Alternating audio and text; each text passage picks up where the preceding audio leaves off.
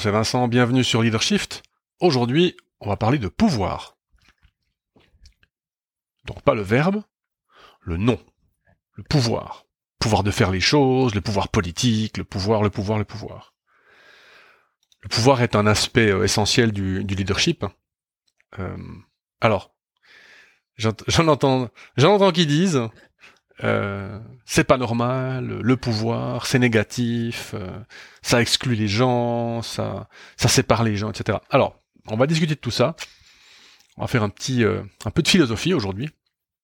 Au début, ensuite on, verra une application plus pratique, et puis on fera une application pratique pour vous à la fin. Alors, l'histoire du pouvoir. Bah, en fait, le pouvoir est quelque chose qui est central dans la, la dynamique humaine, et tous les grands philosophes s'en sont occupés. Si vous, voulez faire un, vous voulez who's who de philosophie, vous tapez pouvoir sur internet et puis vous tombez, ils sont tous là. Platon, même si je le déteste, mais il est là. Les stoïciens, Montaigne, Bacon, Spinoza, Rousseau, tous. Parce qu'en fait, le pouvoir, ça c'est ma définition à moi, mais avec ce que j'ai lu, il me semble que c'est pas trop faux. Le pouvoir, c'est la régulation des relations humaines. Et le premier à le voir comme ça, eh ben, c'est Nicolas Machiavel, donc euh, italien, florentin, 16e siècle. Pour lui, c'est la nécessité de réguler les, relations entre humains, et donc de ce point de vue-là, comme il faut bien gouverner, la fin justifie les moyens. Donc Machiavel, dans, son, roman Fleuve, hein, Le Prince, euh, qu'il dédie à Laurent de Médicis, qui était un, politicien, hein, certains diraient un, dictateur, mais un gouvernant, donc la fin justifie les moyens. Une espèce de, cynisme au niveau du pouvoir qui, à mon avis, lui a donné ce côté négatif en fait. Si aujourd'hui on vous demande, vous allez dans la rue demander aux gens ce qu'est le pouvoir, on va pas vous parler de quelque chose de positif qui aide les gens à fonctionner. On va plutôt vous dire quelque chose de négatif. Bon. Donc ça commence avec Machiavel, ensuite on passe chez Hobbes, Thomas Hobbes, Angleterre, XVIIe siècle qui je dirais presque à la suite de Machiavel, dit finalement le pouvoir c'est la souveraineté de l'État. Donc l'État c'est le pouvoir, le pouvoir c'est l'État. Une espèce de, relation entre les deux. Et donc on, prive le reste des gens de pouvoir. Et d'ailleurs, Max Weber, allemand, à cheval entre le 19e et le 20e siècle, dit en gros le pouvoir c'est le monopole légitime de l'utilisation de la force. Monopole légitime de l'utilisation de la force. Alors, 19e, 20e siècle, c'est l'avènement des démocraties, on pourrait dire finalement, oui, on a décidé de donner le pouvoir de la force, donc euh, le pouvoir de juger, le pouvoir de faire appliquer les lois, à nos gouvernements. Bon, très bien.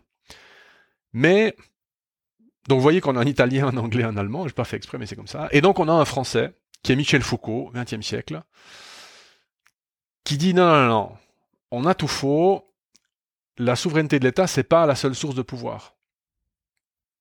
Et ça, on le voit. Pourquoi? Parce qu'en fait, la violence est le signe de l'abus de pouvoir. Donc partout où il y a de la violence, il y a du pouvoir. Partout où il y a quelque chose qui se passe mal, une expression de violence, il y a du pouvoir. Et donc, on a regardé autour de soi, violence conjugale, violence en entreprise, euh, etc. Eh bien, partout là où ces violences s'expriment, c'est qu'il y a du pouvoir. Et donc, en entreprise, pour prendre ce qui nous concerne, évidemment, il y a expression de pouvoir, puisqu'il y a violence. Quand on licencie quelqu'un, c'est un acte violent. Quand on avertit quelqu'un, euh, il y a des formes beaucoup plus euh, fines de violence, donc d'utilisation de pouvoir. La discipline en est une. Hein. la discipline, c'est la forme moderne de souveraineté. Avant, le roi disait, et puis en gros, on fermait sa gueule, puis on faisait quoi? La discipline, c'est plus, c'est une forme plus, fine parce que on dit voilà la norme, voilà la règle. Ah, du coup, si c'est la règle, c'est qu'elle est bonne, donc il faut se conformer. Il y a un mot qu'on va utiliser un peu euh, dans ce, dans cet épisode, c'est conformer, se conformer.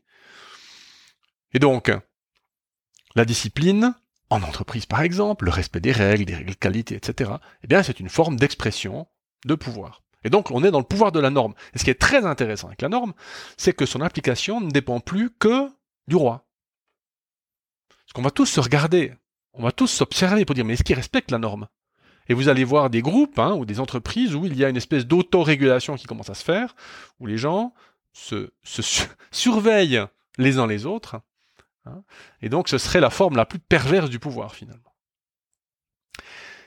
Foucault dit le pouvoir, c'est pas quelque chose qui est centralisé, c'est quelque chose qui est diffus.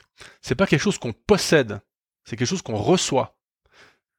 Le pouvoir, il n'est pas seulement coercitif, il n'est pas seulement punitif, il n'est pas seulement, il contraint pas seulement, il est aussi discursif dans le, les mots. Euh, le pouvoir est partout et vient de partout. Et du coup, la, la, grande nouveauté par rapport à tous les autres, eh bien, c'est que du pouvoir, il y en a partout, donc on peut l'utiliser. Un physicien dirait c'est comme un champ. Hein, euh, un champ, c'est quelque chose qui est partout, dont on voit les, manifestations, mais qu'on ne peut pas directement influer. Tout est indirect. La gravité, vous pouvez pas saisir la gravité. Par contre, si vous jetez en haut d'un building, là, vous allez la saisir assez vite, vous allez vous faire mal, voire très mal. Donc, le pouvoir, c'est comme un champ. Il est partout, et donc, on va pouvoir euh, influer sur ce champ. Alors, il y a deux, deux Américains, French and Raven, dans les années 60, qui ont modélisé les sources de pouvoir. Puisque le pouvoir est partout, ça veut dire qu'on peut l'utiliser, donc il y a des sources, il y a des choses qui vont nous donner du pouvoir, entre guillemets donner, vous voyez, euh, donner c'est pas le bon terme, mais qui vont nous permettre d'utiliser ce pouvoir. Alors, euh, il y en a six, que moi je vais regrouper en, en cinq parce que parce que c'est moi et puis que j'ai la flemme. Donc eux parlent du pouvoir de légitimité, du pouvoir de récompense, du pouvoir de coercition, du pouvoir d'information, du pouvoir d'expertise et du pouvoir de référence. Alors on va les utiliser, les, étudier chacun euh, à son tour. Le premier, la légitimité. La légitimité, c'est le pouvoir formel d'exiger avec l'attente que les autres se conforment de nouveau, on retrouve cette idée de de d'attente sociale, le groupe. Hein. Si j'exige et que tout le monde s'en fout, j'ai beau avoir le, pouvoir de, légitimité, enfin, j'ai beau avoir la légitimité, j'ai pas de pouvoir. Donc, pouvoir formel veut dire que c'est un pouvoir qui est donné par une plus haute autorité, puisqu'il faut bien que ça descende. Bon. Et c'est là où le, l'autorité divine, c'est un truc qui est vachement bien vu. La monarchie, c'est top. Parce qu'il n'y a pas plus haut que Dieu. Hein Bon, alors du coup, si c'est Dieu qui m'a donné l'autorité, ah bah, bah, vous êtes cuits les mecs. Hein donc c'est assez, euh, c'est une, belle construction. Euh, alors, le problème de la légitimité, c'est qu'elle est donnée, donc elle est reprise. Et reprise facilement. Vous êtes chef un jour, vous êtes plus chef le lendemain. C'est difficile d'en faire usage explicitement du pouvoir de légitimité. Hein Je suis le roi ceux qui ont regardé euh, Game of Thrones, hein, vous souvenez du, du petit roitelet blond là, qui à un moment donné dit c'est moi l'empereur et sa mère qui le reprend plus tard en lui disant mais si tu dois dire que t'es l'empereur, c'est que t'es pas l'empereur. Hein, c'est comme les gens qui disent c'est moi le chef ici. Vous savez très bien l'effet que ça a. Quand, quelqu'un vous disait moi le chef, vous savez immédiatement qu'en fait c'est pas vraiment le chef et qu'il essaye d'asseoir son autorité ou sa légitimité de cette manière-là. Et donc c'est pas du tout la bonne manière de le faire. Alors des exemples de pouvoir légitime, eh bien par exemple, je vais prendre mon premier exemple dans toutes ces ces, catégories, ce sera euh, le Seigneur des Anneaux, parce que, parce que j'aime bien. Euh, meilleur exemple de légitimité, c'est Aragorn, qui par son, son lignage, sa naissance, est légitime pour le trône euh, du Gondor. Nelson Mandela, dont la légitimité vient par l'expérience vécue en prison, un pouvoir, un, passé politique, etc. Un chef de service ou un chef d'équipe nommé par la direction, Hein, avec une, jolie circulaire, euh, nous félicitons, monsieur machin, etc. Tout ça, c'est du pouvoir légitime. Premier type de pouvoir légitime. Le deuxième, moi je regroupe récompense et coercition dans un seul pouvoir que j'appelle le pouvoir de conséquence. Donc, le pouvoir de récompenser ou de punir ou de forcer, c'est en cas de conformité ou de non-conformité. On retrouve cette idée de norme et de conformité. Alors, le problème du pouvoir de conséquence, ben, c'est qu'il est quand même souvent d'application limitée bah, le pouvoir de récompense souvent limité par les finances, et puis le pouvoir de punition, de coercition, souvent limité par la ségrégation des pouvoirs. D'ailleurs, si vous regardez bien, la première chose que font les, dictateurs, c'est ils essayent de ramener les formes de pouvoir de conséquence à eux, hmm, d'enlever la ségrégation des pouvoirs. Alors menace et punitions ne sont pas tenables à long terme parce que ça, ça endommage la, la relation. Euh, et puis les récompenses à long terme, euh, on peut. Il y a aussi un problème au niveau de l'autonomie des gens. Si on les récompense tout le temps, euh, ils vont finir par s'habituer à la récompense, et donc il y a, y a, un problème de d'addiction à la récompense là, euh, qui n'est pas bon pour l'autonomie. Donc le pouvoir de conséquence euh, est un pouvoir qui est intéressant parce qu'il est il est utilisable, hein, euh, aussi bien en récompense qu'en coercition, mais il y a, des limites. Alors exemple, le pouvoir de conséquence, bah, par exemple Théoden, hein, dans le Seigneur des Anneaux, qui est le roi euh, du Rohan, qui interdit à sa fille d'aller se battre. Ça, c'est le pouvoir de coercition, ça. Euh, Donald Trump, qui vire des gens dans son entourage, hein, politique direct, pour une faute ou un mot euh, qui n'a plus ou qui n'a pas plu. N'importe quel dictateur hein, a le pouvoir de conséquence. Le pouvoir judiciaire, comme on l'a vu, le pouvoir policier. Hmm. Le patron qui passait avec les enveloppes de salaire. Imaginez la symbolique du pouvoir. Hein. Vous voyez le patron qui tend l'enveloppe, il dit Ah, non, t'as pas dit merci. Ah, ben maintenant tu peux l'avoir. Donc tout ça, ce sont des expressions de pouvoir de conséquence. Et donc, ces conséquences sont des sources de pouvoir. Troisième euh, source de pouvoir, le pouvoir d'information. Alors, le pouvoir de contrôler l'information mise à disposition.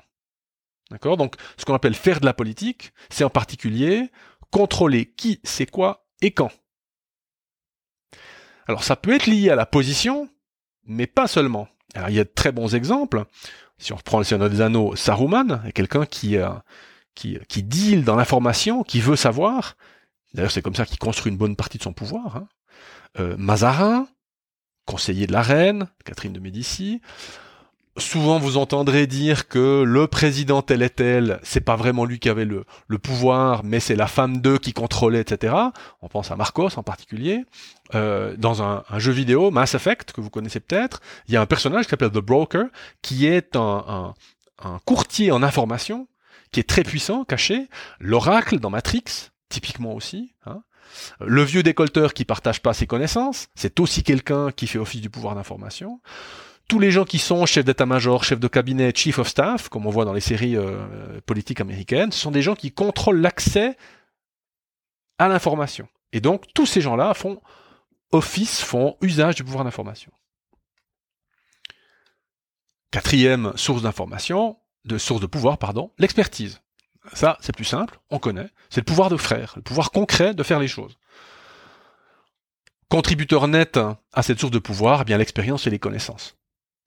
Quelqu'un qui a beaucoup d'expérience a souvent une bonne expertise. Si on reprend un exemple, euh, Seigneur des Anneaux, Legolas, d'accord, le, mercenaire archer, euh, les gens qui ont des fonctions d'experts, souvent les gens de l'indus, l'industrialisation, les, gens des méthodes, les gens de la qualité.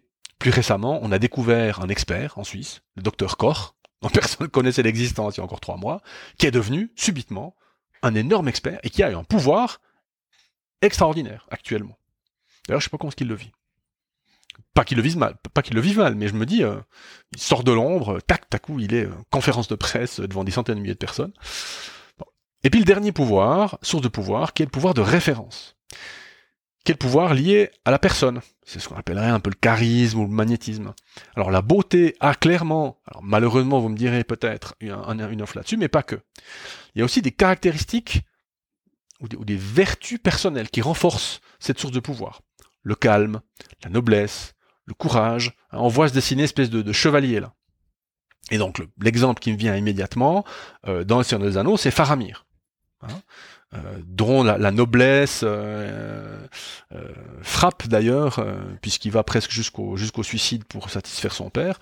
On a des gens au niveau pouvoir de référence comme Barack Obama aussi, qui a été très aimé, même si d'ailleurs une bonne partie de ses, ses décisions politiques sont discutables, hein, mais en tant que personnalité. Vous voyez d'ailleurs quand les deux présidents récents aux États-Unis, on a des sources de pouvoir très différentes. Hein. et donc les voilà les cinq légitimité, conséquence, information, expertise, référence. Alors elles peuvent être regroupées en fait en deux grands pools de pouvoir. Le pouvoir de position et le pouvoir personnel. Le pouvoir de position, eh bien, c'est légitimité, récompense, coercion, information. Donc, pardon, légitimité, conséquence, information. Et vous voyez que ces sources de pouvoir-là correspondent en fait aux sources euh, antiques ou moyenâgeuses de pouvoir. Hein. le pouvoir, l'État, la souveraineté. Les deux dernières, l'expertise et, les pouvoirs de référence, sont des pouvoirs personnels qui sont donc développables, qui sont donc euh, que vous contrôlez, qui correspondent plus à la vision de Foucault du pouvoir. Et vous dans tout ça? Parce que du coup, vous, vous, êtes source de pouvoir et vous utilisez du pouvoir. Alors je vous propose le petit exercice suivant. Pour chacune des sources, donc vous les prenez euh, les cinq l'une derrière l'autre, légitimité, conséquence, information, expertise, référence, posez-vous la question de la dernière fois que vous avez utilisé cette source de pouvoir. Et puis pourquoi vous l'avez utilisée? Et puis comment vous l'avez utilisée? Petit b, était-ce justifié? Était-ce une utilisation légitime de ce pouvoir? Petit c, quelles conséquences vos actions ont-elles eues sur vous? Sur l'autre personne, ou les autres personnes, ou des tiers? Petit d, qu'allez-vous faire de pareil ou de différent la prochaine fois? Donc par chacune des sources, petite c, quatre petites questions. Ensuite, on va retourner l'utilisation du pouvoir. Réfléchissez aux personnes qui ont du pouvoir sur vous. Quelles sources est-ce qu'elles utilisent? Est-ce qu'elles les utilisent de manière appropriée ou légitime? Et là où c'est nécessaire, développer des stratégies pour réduire l'utilisation illégitime de pouvoir sur vous. Voilà, le pouvoir est partout. C'est une force à disposition, une énergie, on pourrait dire, à disposition. À nous de l'utiliser de manière appropriée et, euh, légitime. Pour terminer, une chose qui me frappe dans cette discussion sur le pouvoir, c'est qu'en fait, euh, le pouvoir, il est, donné, il est cédé. On donne du pouvoir à quelqu'un, sur nous en particulier. Euh, et donc, il y a un lien très fort entre la dépendance et le pouvoir. Plus je suis dépendant de quelqu'un, plus il a du pouvoir sur moi. Donc, vous voyez, quand vous posez la question, réfléchissez aux, réfléchissez aux personnes qui ont du pouvoir sur vous. Eh bien, cette dépendance, comment est-ce qu'elle s'exprime pour vous ou pour l'autre? Voilà, je vous laisse hein, sur cette question. Je vous souhaite une bonne semaine et je vous dis à la semaine prochaine. Ciao